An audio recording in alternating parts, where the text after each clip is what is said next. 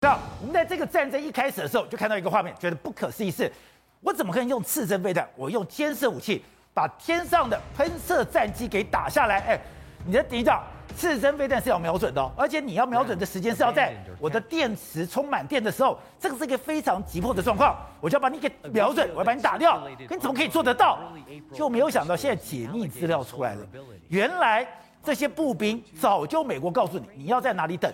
甚至告诉你你要看哪几点钟方向，甚至告诉你坐标方位都给你了。对，因为呢现在开始解密了嘛，解密说，因为我们昨天有发现说，哎，其实美国给俄罗斯的这个情报是近乎于及时的情报。那近乎于及时的情报，那到底是什么东西呢？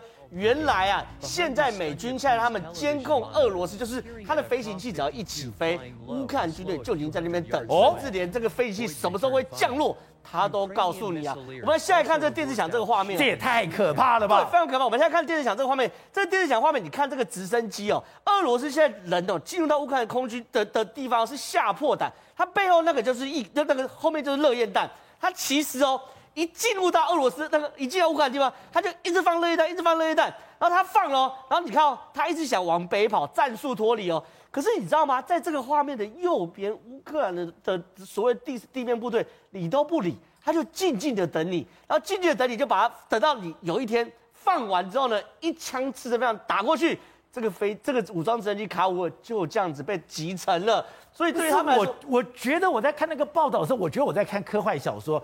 他说美国是，当你一起飞，我就开始你的方向，然后呢看你的速度，然后我就可以精准的算到你在几点几分会在哪里出现，然后步兵会在那个时间等你，甚至。你的飞行高度、你的飞行速度、你的飞行方位，都可以用大数据 AI 计算出来。对，宝杰哥你在讲的同时，这个直升机已经被击落了，对不对？因为它的它的那个所谓热液弹放完，已经被击落，已经掉下来。那看完这个画面，观众朋友就会问嘛？那请问那么多的飞行器，包括苏三四、苏三五、卡五二。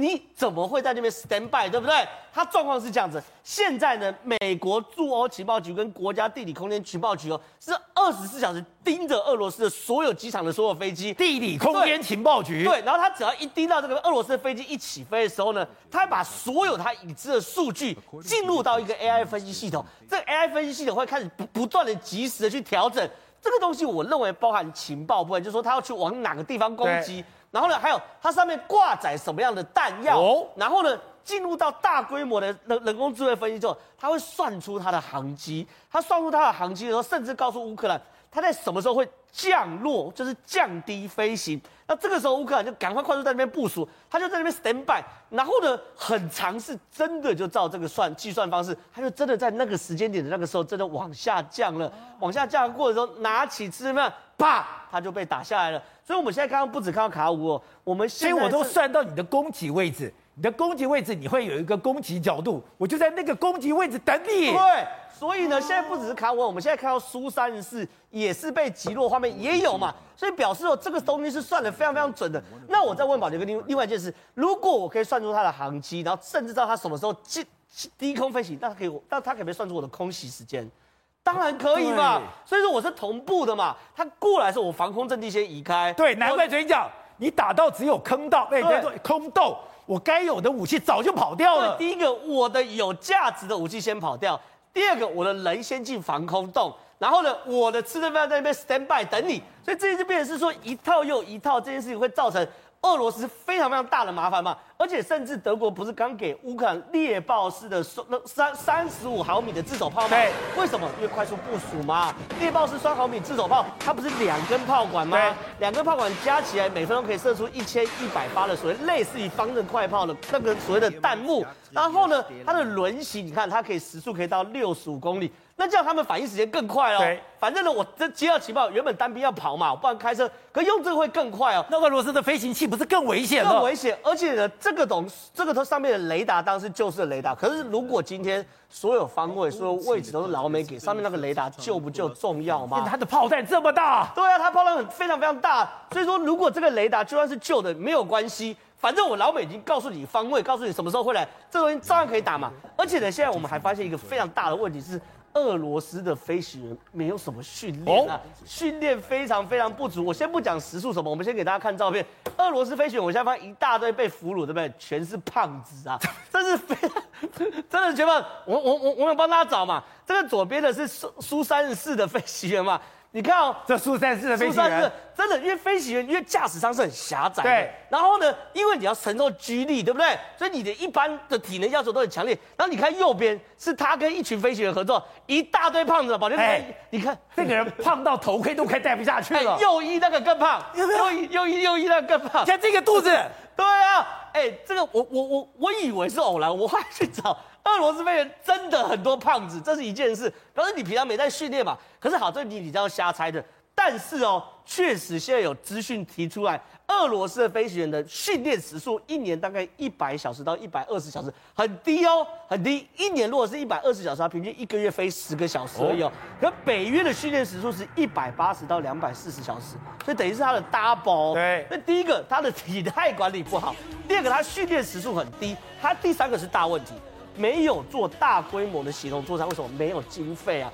第一个，为什么飞行时速那么低？对，那引擎要油啊，油要钱，炮啊，维护要钱，炮要钱，好，没有经费，然后没有大规模协同作战是什么？因为俄罗斯的好朋友就是中国而已吧？但俄罗斯也不敢跟中国中国协同作战，因为担心中国会学会偷。跟老美不一样，老美第一个，我飞行时速是你的两倍，对不对？我做大规模协同作战是整个北约的群体，喂，今天可能加油机是意大利的，攻击机是美国的，侦察机可能是来自于是德国这边侦察机，我不知道，甚至他们做协同作战可以做到什么程度？我的飞机在你的航空母舰上降落吗？甚至是冲场然后再起飞吗？对，所以这些东西都是打仗的时候，我可以协同作战，我资源可以共享，我的数据链可以共享。哎，可是苏联、俄罗斯完全没这档事嘛。所以在这场战争中，我认为啦，不止在科技上，呃，还有你的装备实力上，甚至是你的训练上都输。所以你看哦，现在有个非常厉害的状况是，苏俄罗斯从来不敢让苏凯五十七飞进来。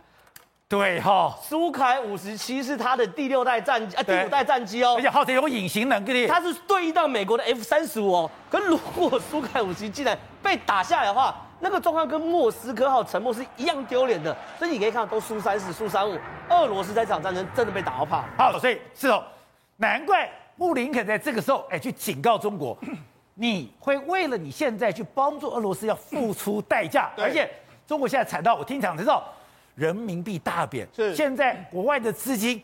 逃窜的速度是前所未有的。没错，实际上这次俄罗斯跟乌克兰战役之后，全世界跟中国的距离越来越远，而且全世界，我跟他讲，现在有个氛围是什么氛围？我们刚才不是全世界 GDP 百分之八五十六十六十的国家在对抗俄罗斯吗？我觉得现在有一种氛围是，他们现在也慢慢在集结起来，下一个对付的对象可能是中国。假的？为什么这样说？你来看哦，最近的国际的这个局势这边分分合合、互相交往的这个状况，我们现在讲布林肯。布林肯在这几天参议院说什么？他说中国已经在为这个俄罗斯入侵乌克兰的时候，你没有选边，要付出代价。他甚至说呢，未来一段时间里面呢，欧洲已经对你起起这个起了这个怀疑之心。然后他未来几天准备要发表一个新的这个，包括说中国崛起的国安问题的相关的对应的政策。所以看起来美国跟中国是完全是真的是因为没有可能回到过去。在我觉得有一个国家非常有意思，叫做肖兹哦，我今天要肖兹，哎，俄罗哎俄罗斯跟乌克兰打成这样的时候，他四月三十号居然要访问日本，而且访问为什么访问？肖兹要去访问日本，为什么很有意思呢？你知道梅克尔以前呢，他都是访问中国，他很少去日本。就没想到肖兹上来之后，他第一站他去日本，他没有去中国，而且他有意思的是什么？他这一次刻意飞越中国的领空之后，然后抵达日本，对，然后就去中国，他就是不去中国。所以你看，事实上欧洲已经表达了对你中国不满之意。所以以前德国在梅克的时候，对，是亲中的，对，是亲俄的，是。然后他是要跟俄国在这个所有的能源上要合作的，对，在跟中国来讲，我是要市场上是合作的。对可是肖斯可能全面推翻了。过去梅克尔时代，他其实跟日本的关系是有一点点刻意疏远，因为他跟因为我在汽车市场是对立的。对，所以呢，肖斯这个动作其实非常非常明确。呃未来德国的立场有可能会出现一个转变的这个状况。再这个，以这几天的时候，尹锡悦的代表团去了日本，拜会了岸田文雄。再在岸田文雄呢，他四月底的时候，他要去越南。所以他现在等一下。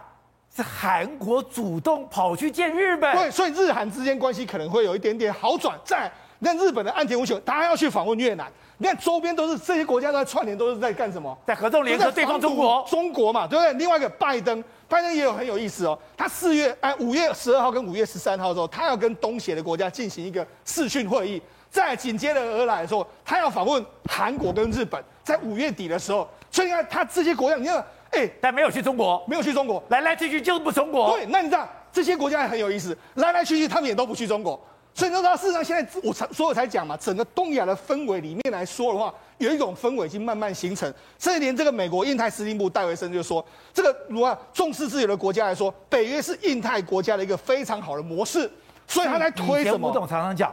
他现在要把东亚这些地方北约化，是玩真的。对，所以你知道，你知道这个气氛是不是慢慢在形成之中？对，所以你知道，事实上就对中国来说，它压力当然当然相当大。所以呢，外资也不是省油的灯。所以那这几天的时候，CNN 就说的非常明白了，现在外资是史无前例的在抛售中国的这个股市啊、债市。你看，第一个地缘政治的风险，国外国家都开始在围堵你了，对不对？再来就中国对 COVID-19 对这个风控的措施，导致你看。昆山也封，上海也封，然后一大堆城市都封。现在北京也是慢慢的这个往上升啊，所以也很非常危险啊。另外包括说美国升息等等因素，让整个中国到今年的外资在不断的跑。所以我觉得这个跑不是只有短暂的时间，是外资可能会长期间的开始从中国撤出。所以这个对中国的影响是相当相当巨大，而且相当相当之深远。但我们看到他说做统计，在上个月。整个中国流出了外资，对，居然有五千零七十五亿，对，这是一个很可怕的数字吗？没错，也就是过去一段时间，长期而言来说，我们就讲华尔街在过去也都是非常看好中国的市场，就没想到最近一段时间。债市也卖，股市也卖，甚至很多这个很多这个在华尔街的这个所谓投资专家都说，哎、我已经出清了跟中国相关的所有的股票。所以呢，那事实上现在对中国来讲的话，面临到前所未见的这个压力的这个局面，所以你就知道说，其实呢，今年中国的经济真的会压力相当沉重。所以等等，仗还没打完，肖志就要去日本；仗还没打完，我们看到拜登也要来亚洲，也要去日本，这样。现在焦点已经很快的转过来了吗？对，原来德国的奉行的过去二十年的国家政策，基本上就一个政策，叫做商业利益优先。现在这个政策拿下来，变成国家安全优先。所以他到日本去，他不是跟日本谈生意的，他是日跟日本谈国家安全问题的。他谈日本国家安全问题的话，那已经是基本上就科技的，或是军事科技合作。对。这个非常简单，因为肖斯现在面临到一个非常大的一个他个人政治生政治生命的挑战，因为在欧洲只有两个国家是欧洲领导人。一个是德国，一个是法国。那法国这次最近红的不得了，这马克宏啊，是马克宏现在马克宏现在不得了的红啊，有魅充满了魅力。欧洲领导人都在笑消之，说你现在根本没有魅力，你就是一个干巴巴个老头子。你看这个马克宏多演讲，各方面表演，而且穿梭在各国之间，所以这个这情势有巨大的变化。所以这两个人其实是在竞赛的。所以你再再过来，你可以看到。法国马克龙一定有新的动作出来，他就是德法在竞争，在美国之下的欧洲领导权，这是第一个问题。第二个问题来讲的话，他当然不可能去中国嘛，因为中国现在碰到一个最严重的问题，我们都知道今年是二十大嘛，对，进入二十大来讲的话，国家进入一个非常这个紧张的状态，因为权力的更迭，权力更迭当然不是最高领导人，是周边的权力更迭。然后现在就是刚刚施总讲很好嘛，最重要是新冠肺炎。新冠肺炎的疯狂的封城这个事情，已经打乱了全世界的经济，因为整个供应链全部阻断了嘛。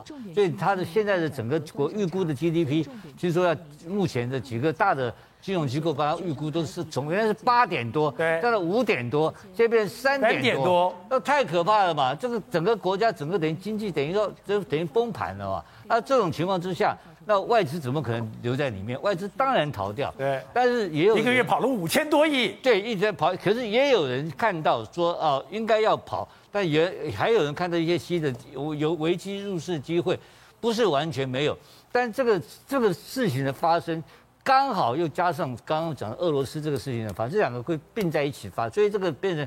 两病齐发的情况之下，对世界整个总经济造成一个非常重大的挫重大的挫折。然后在这个时候来讲的话，拜登呢当然不会放过这个机会啊！你看拜登他在援助这个援援助这个乌克兰的时候，他给的是他给什么钱？他给的他是给了八亿的美金，对，给了乌克兰，然后旁边每一个周边国家都给一点的。要一亿两亿几千万美金，他通通军事援助都给了，他到处在善财童子，他在买票嘛，一定不会 不会把条啊卡，啊把那把欧洲绑完条啊卡就当然现在搞什么？当然搞亚洲，他知道嘛，那追斗头水龙头在中国嘛，你搞半天中国给我抢起来怎么办？就当然要把中国的贸易问题先解决掉，这这是他核心的问题。如果他把亚把东亚搞定了以后，亚洲军事在北约化的话，那中国刚好现在是最脆弱。刚刚讲 GDP 下滑嘛，这时候来讲的话，这个是落井下石，这是几个国际领袖的正确的举措。